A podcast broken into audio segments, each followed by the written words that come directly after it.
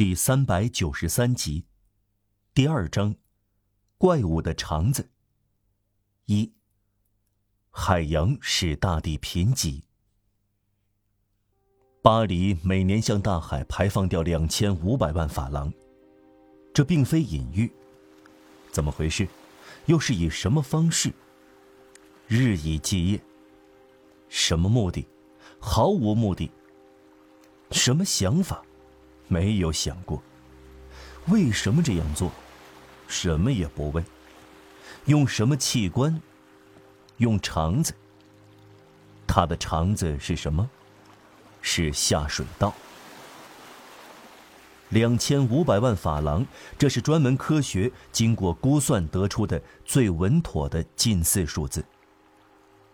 科学经过长久的探索，今日得知，最肥沃和最有效的肥料是人粪。说来惭愧，中国人比我们早知道。埃克贝格说。中国农民上城去，用竹扁担挑满满两桶我们所说的不洁之物回家。由于人粪，中国的地力还像亚伯拉罕时代一样经久不衰。中国的麦子播下一粒种子，能有一百二十倍的收获。任何鸟粪都比不上一座京城的垃圾肥。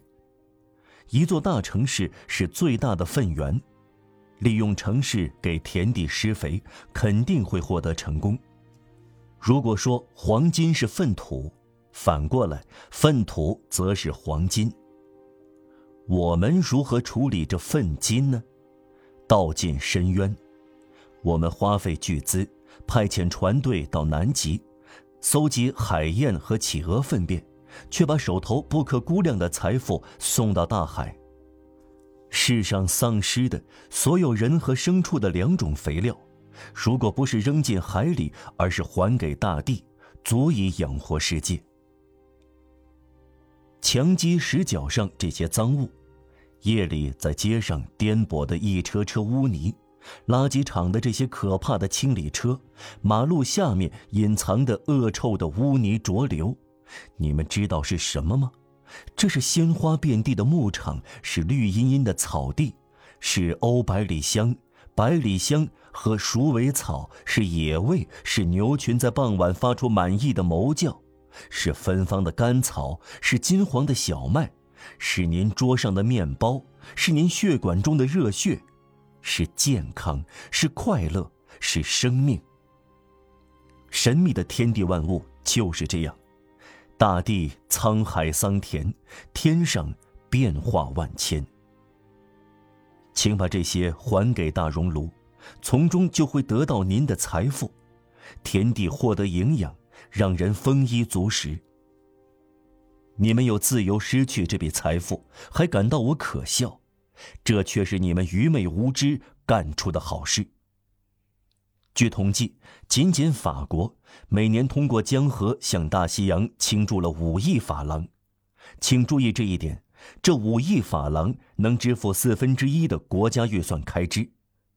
人的机灵竟到了这一步，居然宁可把这五亿法郎扔到阴沟里。我们的阴沟一滴一滴地带入江河，我们的江河大量的向海洋倾注的正是人民的养料。阴沟每打一个格，就要我们付出一千法郎，由此产生两个结果：大地贫瘠，水源污染，饥饿出自田垄，疾病出自江河。举例来说，尽人皆知，眼下泰晤士河毒化伦敦。至于巴黎，近期不得不把大多数下水道口改到下游最后一座桥的下面。有一种双管道，配备闸门和放水闸门，能进水和排水。这种基本的吸排系统就像人肺一样简单，在英国的好些村镇已经充分运作，足以将田野的净水引到城市，又把城市的肥水排放到田野。这一往一返，容易得很，再也简单不过，能把扔掉的五亿法郎留下来。人们。却想别的事。现今的方法想做好事，却办成坏事。意图好，结果却可悲。以为是城市清洁，却使居民变得残弱。下水道是一个误解，到处采用一吸一放两种功能的系统，代替贫困化的简单清洗的下水道，再结合一门新社会经济学的数据，田地的产量就会翻十倍，贫困问题就会大大缓解。在消灭计生现象，这个问题就能得到解决。此前，公共财富流进江河，流失严重。流失一词是恰当的，欧洲会这样耗尽而毁掉。至于法国，上文说过数字，而巴黎拥有法国总人口的二十五分之一，巴黎的粪肥价值最高，在法国每年推举的五千万中。估计巴黎的损失为两千五百万，仍低于实际。这两千五百万用来救济和享受，会使巴黎加倍繁荣。这座城市却耗费在下水道里。因此可以说，巴黎最大的挥霍，它美妙的节日、博荣游乐园、盛宴、挥金如土、豪华、奢侈、瑰丽，就是它的下水道。正是这样，在拙劣的政治经济学的盲目指导下，将大众的福利淹没，付之流水，落入深渊中。为了保护公共财产，本应设立圣克鲁的拦网。从经济上说，可以这样来概括：巴黎是个穿洞的篮子。巴黎这个典范的城市，各国人民竭力模仿。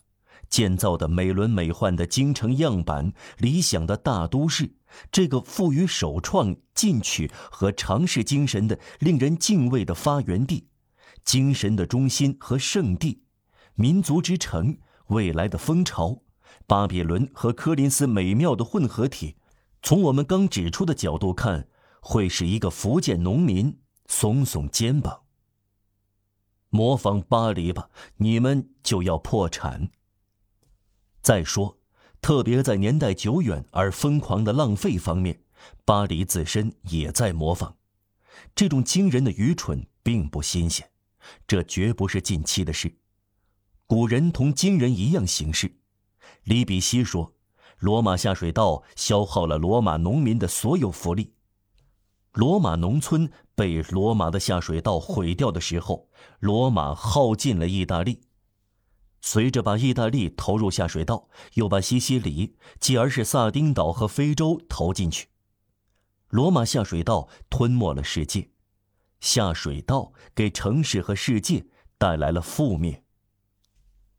罗马城和罗马世界，永恒之城，深不可测的下水道，在这方面和其他方面，罗马做出了榜样。这个榜样，巴黎以精明的城市所固有的全部愚蠢亦步亦趋。出于上文解释的运行需要，巴黎下面另有一个巴黎，一个下水道的巴黎。这个巴黎有自身的街道、十字路口、广场、死巷、动脉和血液循环，不过是污泥的循环，不具备人的形状。因为绝不需要的奉承，甚至不需要奉承伟大的人民，凡是样样都有的地方，在崇高旁边还有卑污。倘若巴黎囊括光明之城雅典、强大之城提尔、道德之城斯巴达、奇迹之城尼尼微，那么它也包含烂泥之城吕泰斯。况且，巴黎强盛的标志也在这里，在雄伟的建筑中。巴黎巨大的下水道实现了人类通过诸如马亚基维利、培根和米拉波等人推出的奇特理想——卑污的雄奇。如果肉眼能够穿透地面，巴黎的地下会呈现出巨大的石珊瑚状貌。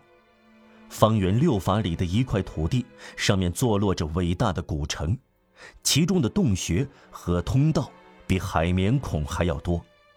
还不说地窖一样的地下墓穴不说错综复杂的煤气管道不说通道届时型水龙头的饮用水庞大的管道系统仅仅下水道在塞纳河两岸构成巨大而黑暗的网络迷宫的引路线是斜坡。在潮湿的雾气中出现了老鼠仿佛是巴黎分娩出来的。